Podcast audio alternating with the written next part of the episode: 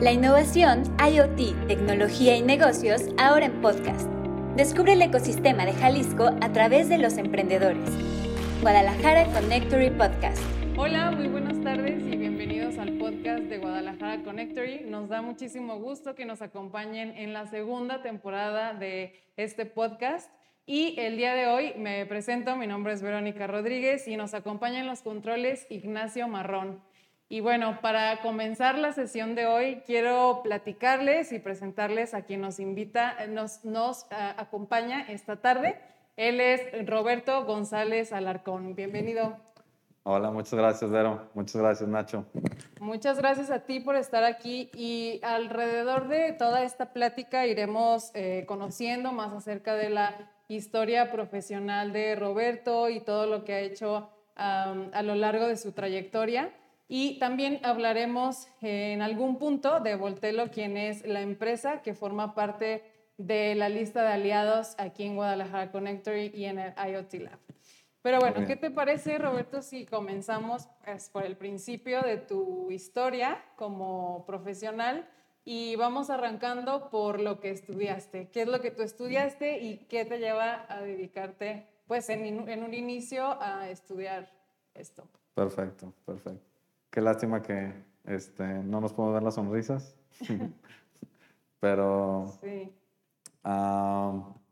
bueno, yo estudié ingeniería electrónica. Por supuesto que, que pasé por momentos en donde no sabía qué estudiar, como cualquier chico de 17 años. Claro. Este, etapas difíciles de, de, la vida donde tienes que escoger, ¿no? Porque en la prepa, este, ya ves que a veces hasta te dividen, ¿para dónde te quieres ir? Sí, que tienes estas como hasta pruebas de aptitudes. Sí, sí, sí. Ya no recuerdo bien qué salió en mi prueba, pero yo escogíme al lado administrativo, ¿lo creerás? Ok. Ahí todavía estaba yo creo confundido. O todavía estaba por una elección. Este, y, pero igual, pues así me la pasé, me la pasé a todo dar. Pero allá al momento de la verdad, este, tuve que elegir y, y me fui por la ingeniería. ¿no? Pero ¿cómo cambias de lo administrativo sí, a la ingeniería? buena pregunta ahora que lo dices. ¿Qué es que si nos estamos yendo muy a Dan y Eva, ¿no? este, fíjate que siempre hay alguien, ¿no? Siempre hay alguien como que te hace girar Recuerdo ahorita muy bien una maestra que me dijo, tú estás para cosas más grandes, o sea, eh, digo, sin el afán, pero eh, no estudies algo tan genérico, vamos, ¿no? O sea, eh, carreras que técnicas como administración de empresas, por un decir, trata de estudiar algo más, más nicho que, que te lleve más al, al, futuro, que investigues qué es lo que se va a desarrollar en el futuro y que a pesar que te pueda costar trabajo, este, te, va, te va a ayudar más en la vida. Ella pudo haber sido una de esas. Y, este, y también tuve por ahí un amigo que, que me terminó de convencer. Pero ella te dijo cómo te puedes orientar a específicamente... Una ingeniería, sí me acuerdo que era una ingeniería. Y ya después... Eh, bueno, ya, ya después descubrí el por qué fue electrónica, ¿no? Pero evidentemente, pues lo primero, pues te gusta desarmar y te gusta armar y te gusta este, la tecnología, la ciencia y claro, ¿no? Entonces, este, las matemáticas, pues en ese entonces a nadie le gustan casi, pero, pero no era malo y este, yo vi un futuro en eso. Uh, y, y, también tienes que tener algo de agallas, no creo claro. quieras o no, porque sabes de antemano que no es una carrera fácil, ¿no? Y no lo fue, no lo fue para nada. De hecho, creo que siempre he dicho, ha sido uno de los grandes retos de mi vida, si no es que el más. ¿Y cómo fue entonces vivir esa, ese proceso dentro de, de, la ingeniería. ¿Te llegaste sí. a arrepentir en algún momento o decías? 100%, claro que sí. en algún momento, en muchos momentos. no, sí, híjole, es que de alguna manera sufrí a pesar que, que el ITESO, eh, mi, mi alma mater, gran universidad, este, muy valiosa, ¿no? Ah, con grandes mentores, profesores, con un muy buen eh, nivel académico y, bueno, el campus, etcétera, todo lo que te ofrece. Eh, la carrera es muy pesada, la carrera es muy pesada. Y a mí sí me tocó ser de los que tenía que estar trabajando y estudiando a la vez. Entonces, es muy raro. En aquella época, yo no sé hoy en día, eh, han cambiado mucho las cosas, pero en aquella época no era fácil estar estudiando y trabajando en una carrera de este tipo. ¿Sí? No se acostumbraba, y menos en una privada donde se supone que la gente puede pagar y no tiene la necesidad, ¿no? Pues yo sí la tenía. Que luego eso fue algo que yo torné positivo a mi favor. Este, pero, y ahí fue donde descubrí que sí me gustaba. Eh, respondiendo a tu pregunta, me arrepentía, pues sí, a veces decía, híjole, pude haber estudiado algo, algo más, más fácil desde el hecho de, que te tienes que quedar ahí a hacer las prácticas en las noches, este, en, los mismos materiales que a veces yo no tenía para conseguir. y se me fueron complicando las cosas. El mismo traslado a veces, ¿no? Al trabajo y trasladarte en la mañana, entonces poner clases a las 7 de la mañana o en las noches. Que, que finalmente parte de la misma ingeniería te va haciendo solucionar problemas, ¿no? Entonces, ¿se soluciona? O sea, lo vas solucionando. Este, y, y a pesar que te confieso, en algún punto de la carrera al principio me costó mi trabajo, reprobé, eh, sentí que ya no podía. Hubo también quienes me dijeron, oye, tú tienes el transistor tatuado. No recuerdo que alguien me lo dijo, ¿no? Y eso sí como que eh, seguí adelante. Este, y que también te vas dando cuenta que si, si de verdad estudias y le echas el empeño y todos los kilos, lo puedes lograr. Y cuando estás en este proceso en el que dices que ya trabajabas y estudiabas, ah, sí. ¿comenzaste a trabajar ya en algo relacionado con, con este rubro o hacías algo no tenía nada que ver o ya empiezas a tener como experiencia en todo esto? Sí, sí, eh, mira, eso es algo también crucial porque si yo se lo tuviera que, y me ha tocado, ¿no? Me ha tocado, de hecho tengo por ahí un sobrino en el que este, me, ha tocado comentárselo y, y, todos los jóvenes que, que están en esta difícil situación entre que, pues, es que, ¿qué estudio? No hay ahorita chamba o no me van a dar chamba de mi Pues bueno, si lo buscas, se encuentras, creo yo. A mí también me tocó formar parte de que eh, la tecnología y la electrónica están creciendo mucho y entonces tal vez sí se han estado en los últimos 10, 15, 20 años generando mucho trabajo de eso. Pero definitivamente tienes que buscarlo y fue algo muy positivo el haber trabajado desde joven en algo de, mi carrera, ¿no? Y que era algo así literal, o sea, era programación y era diseño de hardware y cosas así, entonces, a pesar que no sabía nada. ¿Y cómo llegaste ahí? Sí, hicieron una convocatoria es una empresa este, mexicana, local, de aquí, de Guadalajara, este, que y, estaba buscando, vamos, becarios, practicantes. lanzaron la convocatoria, en ese entonces todavía pues, ya se usaba el, broadcast del email, eh, lo hacían a través de la universidad, a través del departamento, de, la jefatura del departamento y reunieron a una serie de alumnos que estuvieron interesados y así se hicieron algunos filtros, no me preguntes cómo quedé, porque pues no creo que haya sido el más brillante, pero... ¿Y, qué crees que te haya hecho quedar? Porque algo, algo pasó, ¿no? Muchas veces tendemos a que cuando algo sale bien, eh, se lo dejamos a la suerte, ¿no? Pues suerte o algo, no sé. Y cuando algo sale mal o algo no funciona, es nuestra culpa, ¿no? Entonces, en este caso no, fíjate que... ¿Qué, crees que haya sido? Sí, a través de mi vida me he dado cuenta que no. Eh, ahí, ahí difiero contigo. Sí fue porque yo lo provoqué. Digo, si tengo que responderlo, creo que fue porque yo les escribí y les dije que yo quería trabajar ahí, a lo mejor vieron ese entusiasmo, ¿no? O sea, que tal vez no pusieron los demás, las demás personas. Bueno, fuimos cuatro y al final yo fui el único este, que, que, que perduré en la compañía.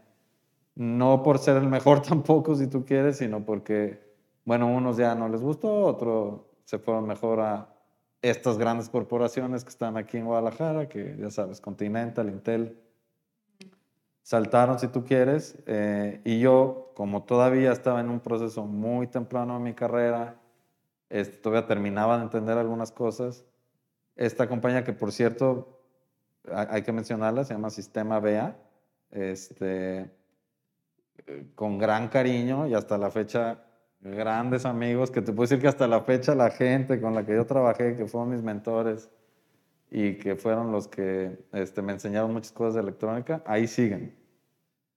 y son, sí, y son este, pues ahora ya directores de desarrollo, directores de la compañía, este, y muy agradecido porque desde nivel directivo me cuidaron y me chiqueaban que yo ponía qué clases, oye, pues ahora voy a venir el martes, no vengo y el miércoles vengo así, ya sabes, y era un problema y con la nómina y todo, ¿no? Era un problema, y, pero, pero me cuidaron en ese aspecto y yo infinitamente agradecido.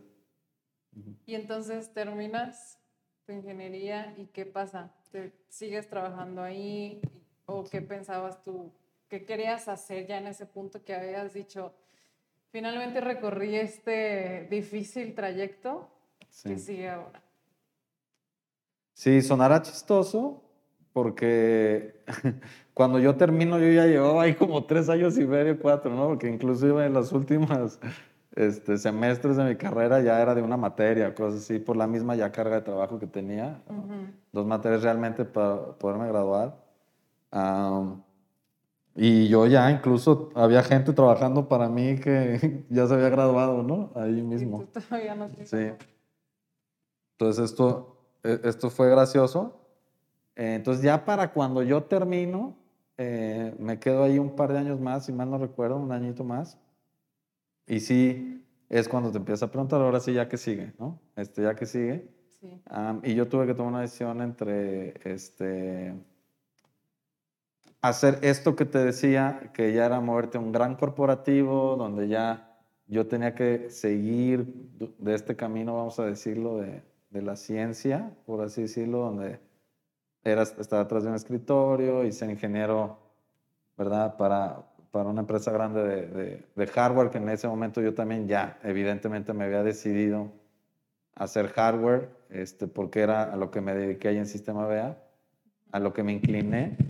Entonces, este, tuve que tuve que decidir o me voy a una de estas grandes empresas o aquí me quedo, sigo haciendo carrera aquí, a ver qué pasa.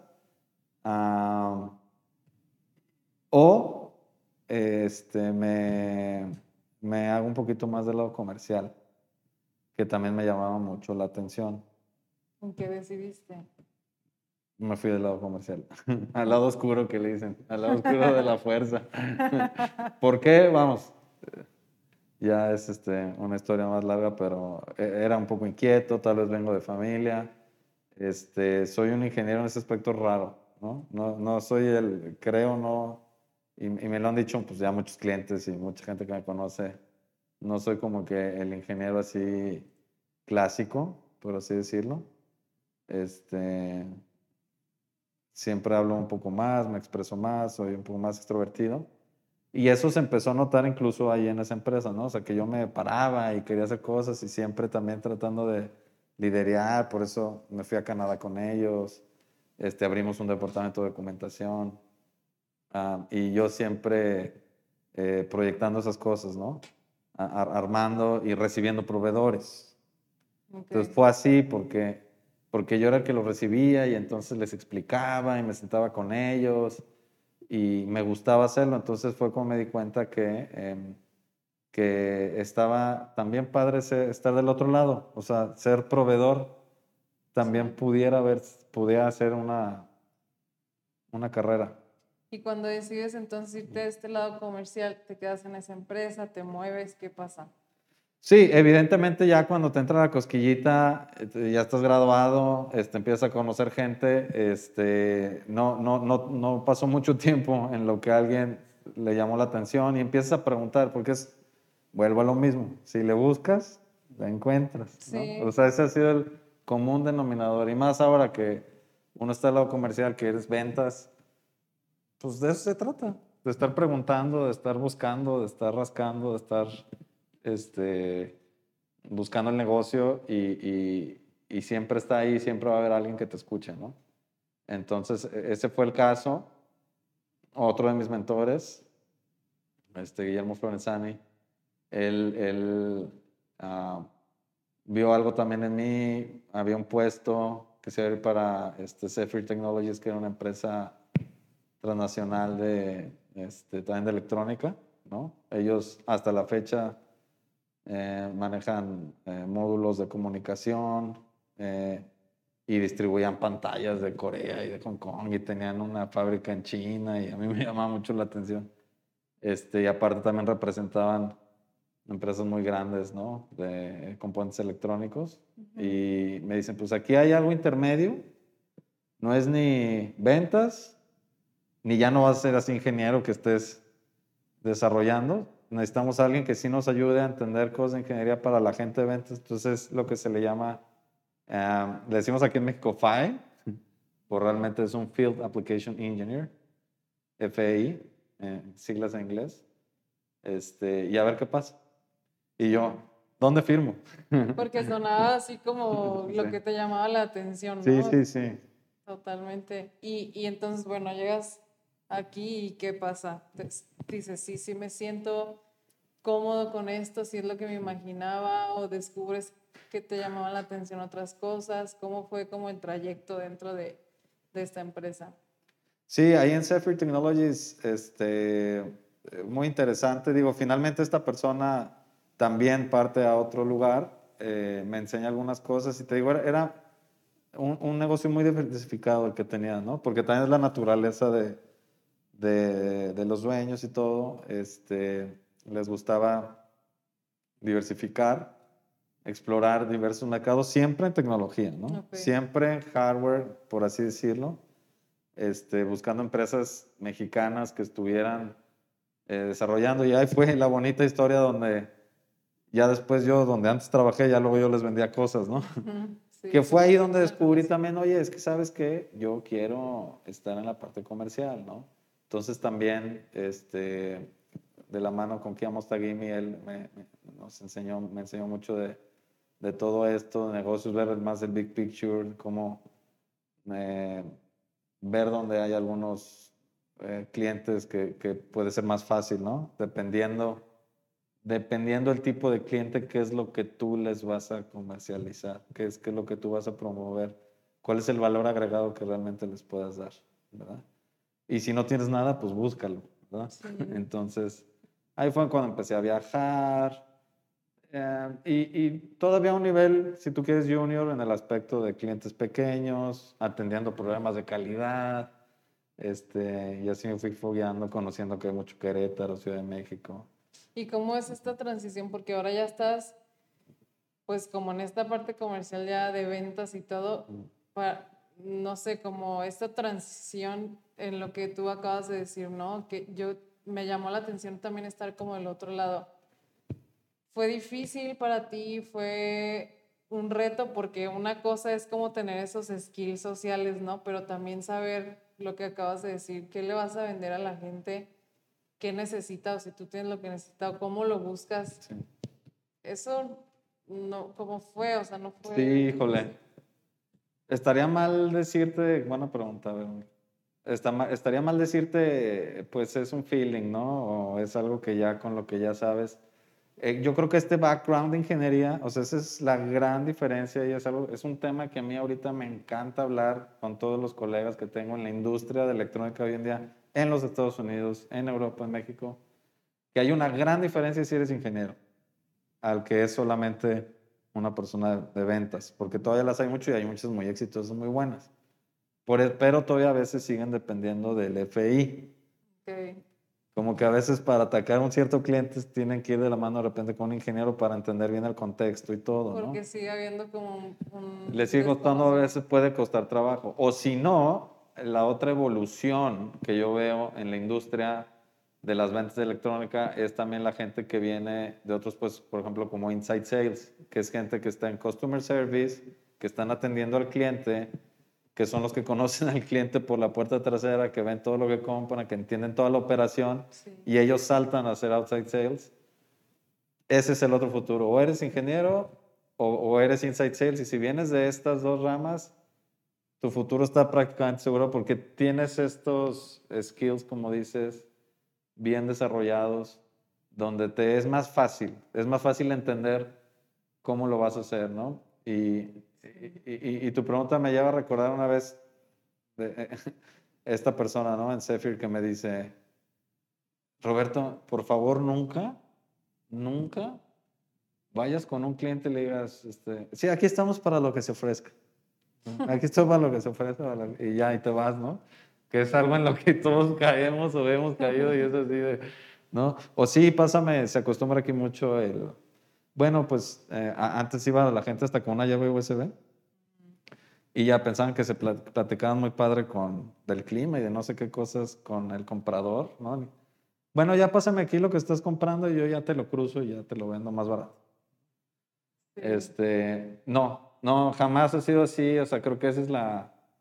eh, ese es el plus cuando realmente te, te pones enfrente de un ingeniero, sabe que, sabes de lo que estás hablando. Ese ejemplo, que, eso que decías que, que te comentaba tu colega que nunca dijeras, pasa mucho en el tema de ventas, ¿no? Porque hay un punto en el que ya no sabes ¿Qué decir? qué decir o cómo O atacar. ya o- hasta aquí llegué, ya no supe más. Ajá, a lo mejor ya te vendí todo, pero el- ya no sé entonces Ya cómo no sé. sigue engancharte, ¿no? Entonces, Sí, y lo que te ofrezca no, pues como lo que te ofrezca no, tú debes de saber qué se le ofrece, ¿no? me O sea, no es como que... de todo lo que... Este, esa es la situación. Y, y sí, eh, eh, lo que acabas de mencionar también es importante, o sea, que eso ya es ventas puras de lo que tú quieras, de lo que vendas, un seguro, un, un cosmético, o, este, o, o- o- que vendas proyectos millonarios con quien sea, eh, eh, a nivel ejecutivo, lo que tú quieras. Esas son reglas básicas las que acabas de decir, ¿no? Cómo leer a la gente, eso te lo da la experiencia este, ser camaleónico, saberte dirigir en cualquier escala, escalafón de la empresa, ¿no? Claro. poder tener una reunión y una cena de negocios importante en un gran restaurante con el CEO de la empresa o eh, estar platicando con, que igual es, a veces es muy importante, ¿no? Con la, la persona de recepción, que es la que a veces te puede llegar a decir Sí. cuáles que- son las personas claves, ¿no? Y que incluso entra, sobre todo como en esta, o sea, en esta parte que nos toca vivir ah, en Connector y como en la innovación, hay de CEOs a CEOs, ¿no? Este, también eso es otro, es otro tema. Que bueno, en todo caso estar- podríamos estar hablando de, de este apartado como de ventas todo, todo el episodio. Sin embargo, bueno, me Sí. gustaría como, como seguir conociendo qué, qué pasa después. Estuviste en esta empresa entonces un par de años y luego viene tu siguiente reto, que es Word, y cómo llegas ahí y qué pasa en Word. Sí, eh, yo conozco Worth Electronics desde que era ingeniero de diseño. Este, entonces,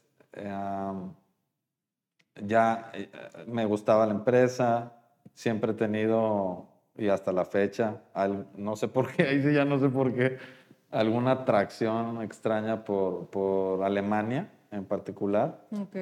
Y estaba eh, esta sueño, esta propuesta de que al entrar podías tener, que creo, creo, creo que ya hoy en día ya eso, ya, bueno, menos con el COVID, ¿no? Ya no existe. Pero yo tuve la gran fortuna, en general en World Electronics, la gran, a mí me tocó la suerte de todas. Este, que, bueno, había un viaje, ¿no? Para empezar a Alemania, y te quedas ahí un, un par de semanas. Este, entonces eso fue así, me voló la cabeza. Yo estaba todavía muy chavo, o sea, tenía 24 años, una cosa así, 25 años. Entonces, Sí, dime también, ¿no? Como te digo, ¿dónde firmo? ¿Verdad? claro. Este, ya era algo más serio. Y yo, bueno, conozco a Gabriel desde antes, eh, una gran persona, muy profesional. Este, nos, nos llevamos bien, creo que nos entendemos bien. Para quien no sepa, porque Sí, Gabriel es quien me invita, él es el gerente de, de, de Bursa Electronics hasta la fecha. Ahora, bueno, ya lo maneja a nivel Latinoamérica. Pero en ese entonces nada más éramos él y yo, ¿no? Y nuestra Inside Sales, Maribel, que hicimos un equipazo y estábamos en una oficina chica, ahí enfrente del ITESO. Este, y un gran orgullo, pues, ayudarlo a hacer lo que ahora son, que, que abrimos, ¿no? Mercado aquí, con gran esfuerzo de él desde antes. Este, y yo soy el primer outside sales de, de Bursa Electronics en, en México, ¿no? Bueno, claro, después de Gabriel. Y juntos, eh, pues me enseña el ABC. ¿Y una- cómo llegas tú ahí? O sea, tú Sí. conocías ya a Gabriel y el Sí, lo conocíamos igual. Bueno, al final del día todo el tiempo estás este, eh, a la expectativa, todo el tiempo estás con- en, en reuniones de negocios, etcétera, y ahí se dieron las cosas. Este, se abrió una posición, a lo mejor fue coincidencia en la vida, pero vuelvo a lo mismo, pregunté. ¿no? Sí. Lo que te digo, no llegan solas, no, no llegan. No. Y todo parte como de esta misma inquietud que tú platicas, Siempre, ¿no? siempre, o sea, la, la, la forma más fácil en la que, un, como en- hablando siempre en estos podcasts de desarrollo profesional, la forma más fácil de avanzar es que tú te muevas, ¿no? O sea, No, antes y de yo, pregunté, siempre es así. O sea, incluso también antes con la de Zephyr, yo me acuerdo que hasta yo le hablaba aquí, le hablaba y le hablaba, oye, ¿cuándo vas a entrevistar? Y me dijo, oye, no sabes que tú sí eres muy. Este, Ya ven, pues. Sí, o sea, eh, significa que sí traes todo, toda la energía, todo el ímpetu, la motivación, ¿no? Que afortunadamente creo que no la he perdido. Y a lo mejor si algunos clientes me escuchan, pues se van a reír, ¿no? Porque todavía soy así. Este, Muy bueno, eso está muy bien. y a Gabriel pues le pregunté y coincidió, coincidió que sí se iba, finalmente le iban a, le iban a, a dar el budget para abrir la posición. Este, definitivamente fue un buen candidato. Y a mí me tocó el gran reto de, que sí fue un gran reto, abrir mercado en el centro del país, que sobre todo es en Ciudad de México y sus alrededores, que es, que es una zona conflictiva, es una zona complicada, porque ¿Por ni siquiera era Querétaro. Era México, pues es el Estado de México. Este, en aquel entonces no existía el Uber, todavía nos tocó abrir la mía ahí. Este, O sea, eh, con los mapas, ¿no? Y, y el chofer y hablándole al cliente, a ver, le pasabas al chofer cómo llegar, ¿no? En una ciudad tan compleja y luego ya sabes, nosotros que no éramos de ahí, este, estar viajando a cada rato, este, cumplir con las expectativas, abrir el mercado, o sea, fue esa experiencia maravillosa que yo le decía, es que no hay nada, sí hay, no hay nada, no, y sí había, y había un montón. Este, lo terminamos descubriendo juntos. Que sí, también se atendió un tanto el, el sur, pero realmente, pues bueno, el, el- el grosor está en el Estado de México y en la Ciudad de México, ¿no? Donde hay muchísima innovación hasta la fecha, mucho desarrollo y la gente es muy emprendedora, ¿sí? Entonces, este, quedaba muy bien con las expectativas de la empresa, que era crear demanda, ¿no? Que lo hicimos muy bien. Este, posterior, se quiso repetir un tanto el éxito con una zona que ya estaba trabajada también, que era el norte del país, donde es distinto porque ahí sí, eh, y, y lo tengo que decir, ¿no? O sea, mi pasión es la electrónica y ayudar a desarrollar y diseñar a ingenieros de desarrollo. O sea, Ese es como que lo que más me gusta, Ok.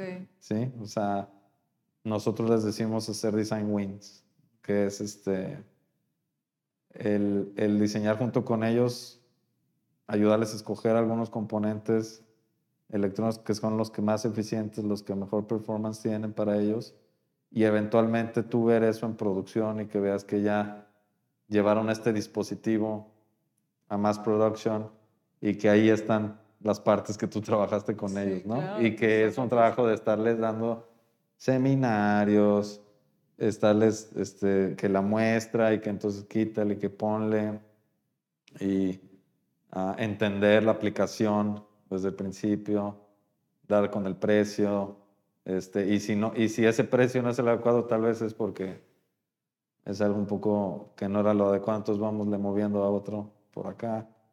Este, Y en, en Word Electronics es donde tú tienes la oportunidad de vivir estos procesos. Sí, sí, sí, todo. Y de las mejores épocas de mi vida, ¿no? En, en general con la empresa, este, la, todos los incentivos que te dan, ¿no? De motivación. Este, pasé grandes momentos, conocí muchas partes del mundo. Este, viajé como loco, ya era yo platino en Aeroméxico, no sé qué, ¿no? este, y, y ya después lo, lo, lo quisieron repetir, te digo, allá en el norte, que ya es otro tema porque ya es más la realidad del país, que es la maquila, ¿no? Sí. Que realmente son los que nos dan de comer a todos nosotros, que es este ensamble electrónico, que es maquila electrónica en México, ¿no? Que en la frontera del país es donde más hay este tipo de empresas. Ujú. Y entonces, ¿cuánto tiempo duras trabajando aquí en esta empresa haciendo esta, esta labor? Te lo pago Electronics cuatro años, un poquito menos, cuatro años con ellos, este, y finalmente me regreso a Zephyr. Voy y me, me regresé. Sí, Ok. fue también circunstancial, este, echarles la mano ahí. O sea, te buscan entonces, ¿no? Sí, ahí sí me buscan. Este, saben, evidentemente, del, de la buena labor que se había hecho. Ya aparece entonces Word. Ya éramos unos 6, 7, ya no me acuerdo. Y sí, ya crece, crece crece. Esa, y hasta la fecha, o sea, tenían este, todo, ¿no? Para seguir. El, el mercado estaba también preparado para esto a nivel mundial. Am, y, y entonces eh, era difícil no llamar la atención, yo creo, más bien, ¿no? Es- es- sí, estaba es- estábamos en el spot, hicimos unos eventos magníficos, este, donde, pues sí, am, Zephyr uh, se, se vuelve a hacer de algunas líneas importantes, ¿no? Y me toca de nuevo em, ayudarles a, a levantarlo y a, y a ayudarles a, a tomar el control de la... Y, y para ti profesionalmente, ¿por qué es atractivo volver? O sea, después de lo que dices que te gustaba mucho lo que estabas haciendo. Pues es un poco de lo mismo, ¿no? También el otro giro que ellos tenían, te digo, es que eh, había una, una eh, pequeña, bueno, ni tan pequeña, fábrica en China de ensamble electrónico. Este, entonces tenía esa otra faceta donde ya no era tanto el enfocarte en, en puro componente electrónico. En ese momento que yo ya llevaba cuatro años en Word, que era puro componente, componente y Sí. la bobina, el conector, sino ya era a veces hablar de todo el ensamble de todo el dispositivo, ¿no? Y estar Claro. hablando ya de IoT y estar hablando de este, ayudarte a, a hacer todo tu dispositivo. Entonces, este, eh, eh, es darle otro giro, otro tipo de cosas.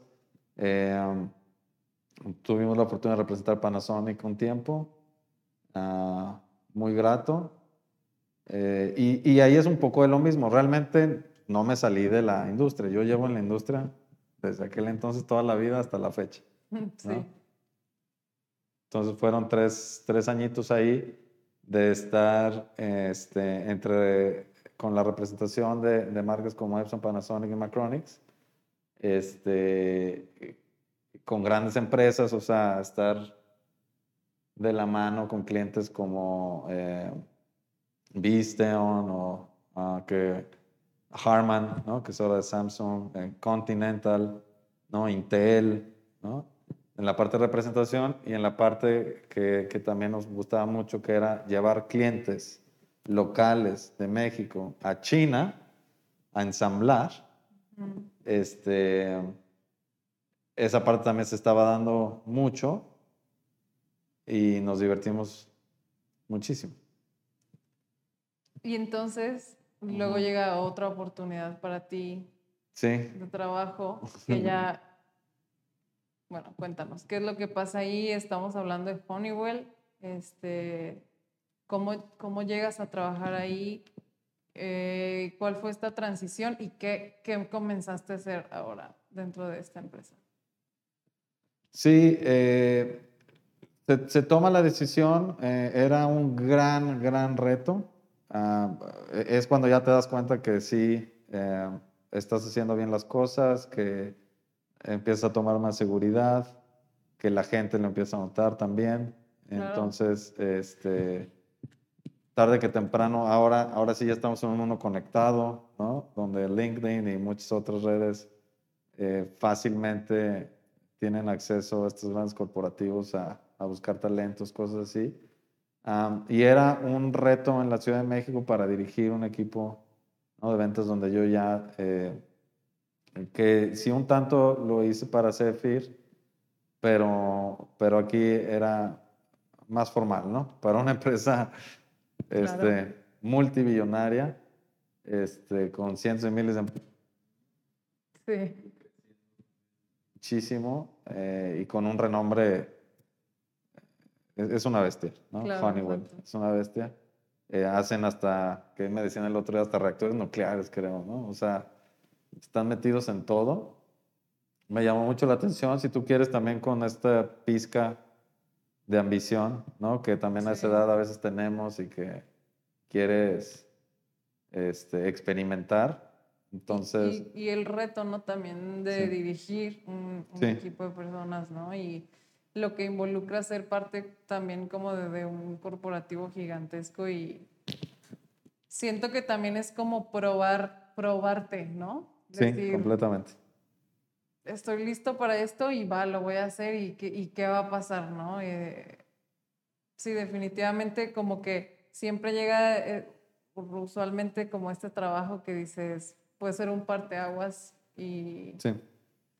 ¿y qué pasa? Sí, fue así. No, ¿Cómo hombre, fue, experiencia? eh, fue todo un mega reto, ¿no? El equipo estaba un poco desanimado, este, te digo, aparte era ya tener ahí ingeniero de aplicaciones, este, tenía tres jefes, este, una, ya personas distribuidas en el país, un- uno particular para distribución, o sea, era todo un equipo, dos, tres inside sales, este, armar la estrategia, ¿no? Y formar parte eh, nosotros éramos una subdivisión de una división. Sí.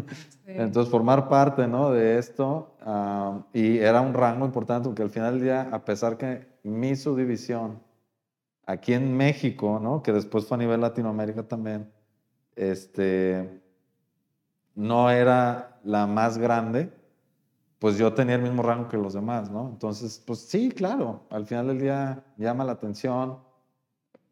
¿Quién mentiría y dijera, pues A mí no me mueve. a mí no me mueve, ¿no? El que me nada. invita a hacer esto.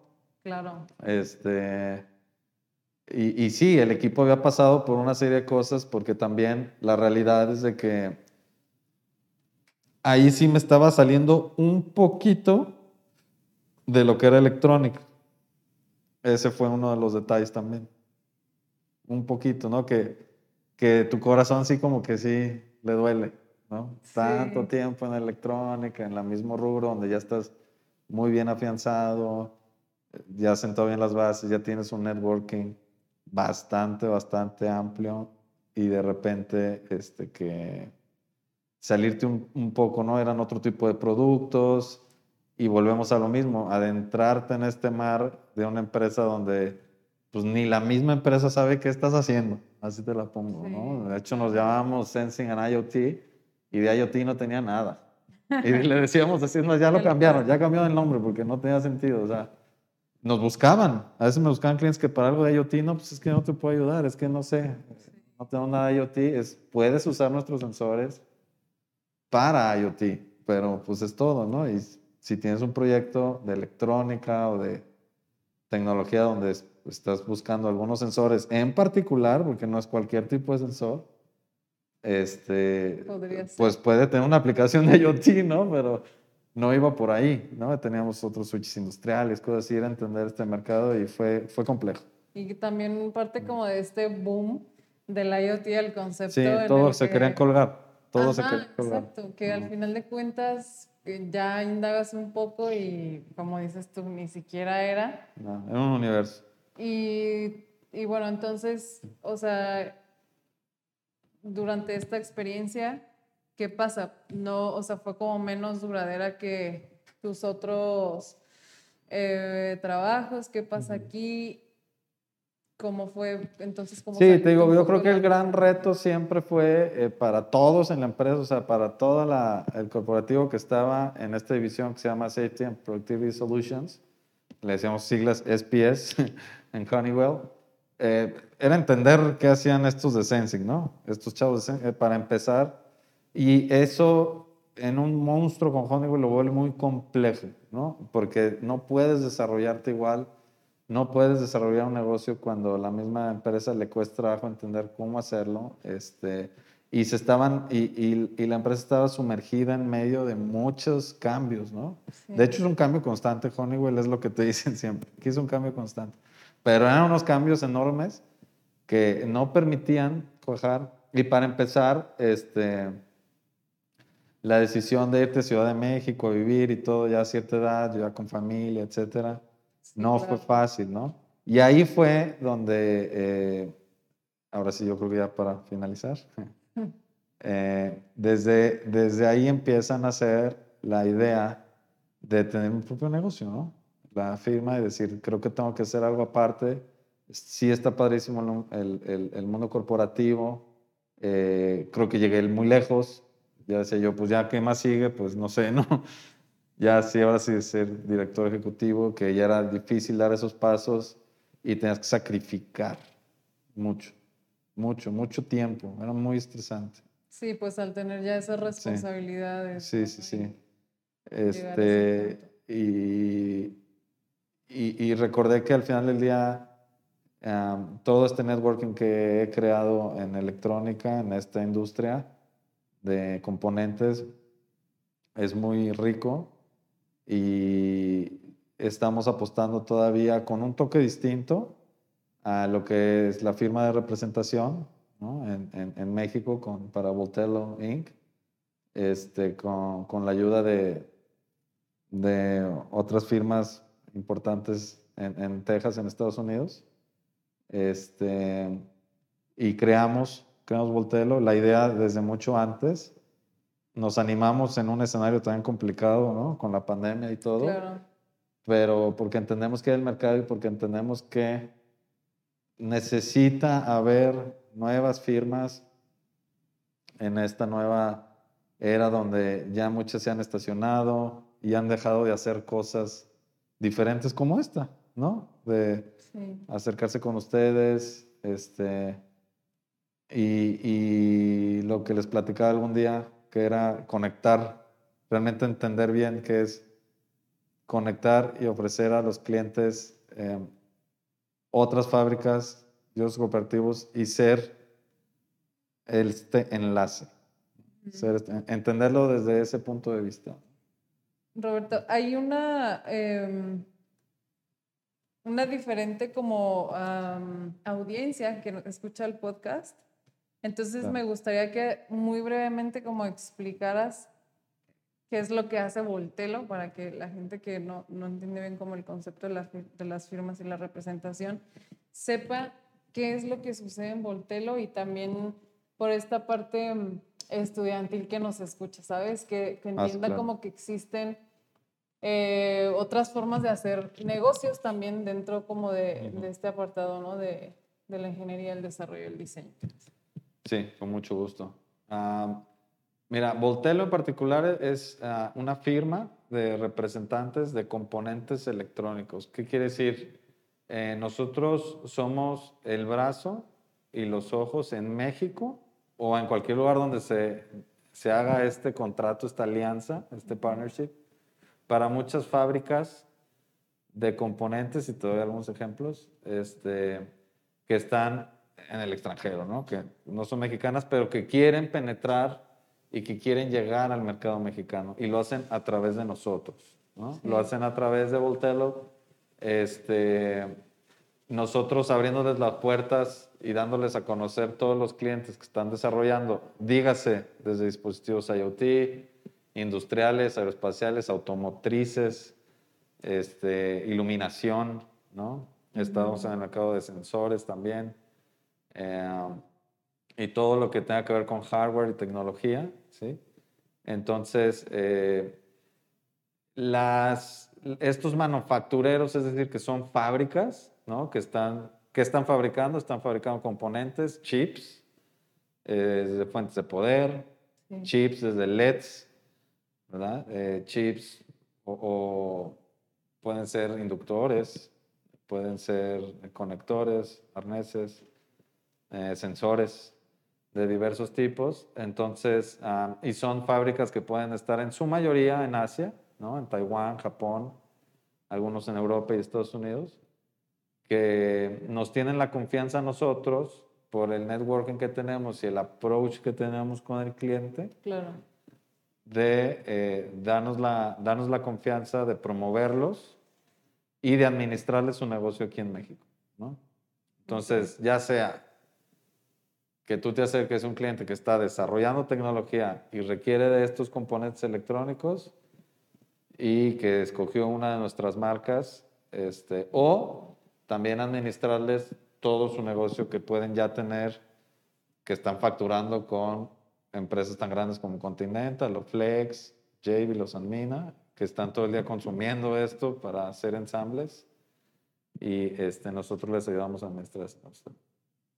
¿Y qué viene ahora para Voltelo? Justo dices que inicia pues en esta época de pandemia que sigue, ¿no? Pero ¿qué viene este, para esta empresa? Eh, sobre todo, em, nos estamos acercando ya al final del episodio, pero me gustaría como que también nos platicaras brevemente de esto y conocer como un poco más de lo que están ustedes haciendo. Muy bien. Sí, eh, es, es, un proyecto de expansión, ¿no? Eh, mira, nuestros socios tienen más de 30 años allá en, en, en, Estados Unidos y sabemos que las cosas se dan lento, aunque estamos muy sorprendidos de la atracción que ha habido y de, de México, ¿no? O sea que eh, hay muchísimas empresas, vuelvo a lo mismo, nosotros le decimos manufactureros, ¿no? Hay gente que le dice líneas, hay gente que le dice principals, bueno, nuestras marcas. Allá afuera, en Asia, en Europa, están interesados en penetrar el mercado mexicano, ¿no? Entonces estamos impresionados de cómo eh, nos buscan, ¿sí? Nos buscan eh, y quieren, quieren entrar, quieren conocer qué se está haciendo aquí y están dispuestos a hasta pagar, ¿no? Para, para saber cómo pueden penetrar ciertos nichos, ciertos mercados, este, Ah, que están creciendo en todo el mundo y no se quieren ellos eh, escapar de lo que está sucediendo en México o en Latinoamérica. Entonces está este proyecto de expansión, nosotros este, tenemos gente ah, de ventas ¿no? alrededor del, del, país, ingenieros de aplicaciones dedicados, esa es la idea, y gente de servicio al cliente que va a permitir que, que esto suceda. ¿no? Entonces, básicamente, como cualquier otro, la idea es seguir dando el soporte a los clientes, el soporte de más alto nivel, estar ahí cerca con ellos, acompañarlos, elegir los componentes, darles la asesoría técnica, ¿no? darles muestras en cuanto antes, el mejor precio y sobre todo ahorita nos estamos enfocando mucho en atraer a manufactureros, repito, líneas, como le quieran llamar, este, que tengan buenos tiempos de entrega por todo este asunto de los de los cortos que hay o del desabasto que hay a nivel mundial de electrónica. Buenísimo. Pues muchas gracias por, por ah, como hacer un poco más eh, clara la, la, explicación de lo que hace Voltelo.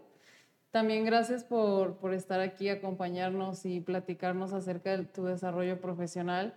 Realmente este espacio lo que busca es inspirar a otras personas y también es como una ventana a esta, a esta parte profesional en la que ya muchos de nuestros invitados han vivido o están viviendo, ¿no? Entonces es para nosotros sumamente importante tener a gente como tú que venga y, nos cuente desde su perspectiva cómo ha sido su proceso.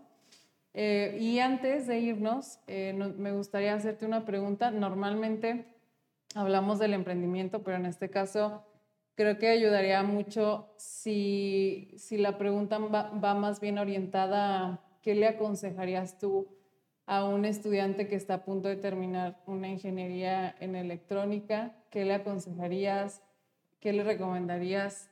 No sé. Buena pregunta. Eh, mira, lo primero que les diría es, no, no te tienes que estresar en ser el mejor programador, hay mucha competitividad, este, ni el mejor diseñador, ¿no? Eh, vivimos en un mundo tan, de tan alta competitividad que, que de repente nos enfocamos en, en, querer competir en esos rubros y hay, hay más allá, ¿no? La electrónica son sistemas, tengo muchos amigos que este, no se dedicaron a eso, o es decir, no se dedicaron exactamente a eso. Sin embargo, está comprobado, y son estudios que se han hecho, que el ingeniero de electrónica es una persona de bien y es una persona que se desarrolla bien en el ámbito profesional, ¿sí? que tienen grandes aptitudes para hacer negocios, para entender el know-how rápidamente, ¿no? A nivel macro.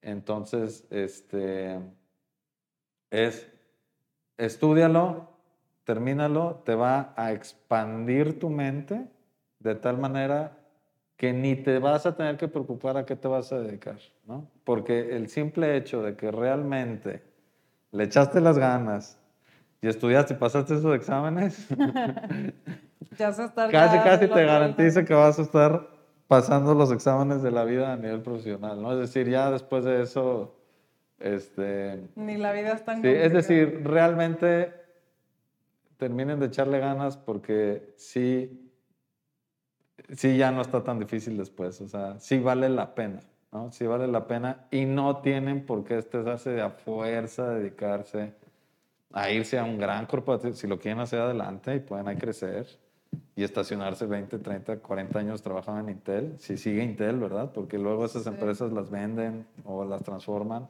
Claro. Pero este, si lo quieres hacer adelante y si no, no pasa nada, no importa. A cualquier otra cosa que te vayas a dedicar, yo te apuesto que te doy bien. Muchísimas gracias. Creo que es un muy, muy buen consejo y sobre todo esta parte de la competitividad, ¿no?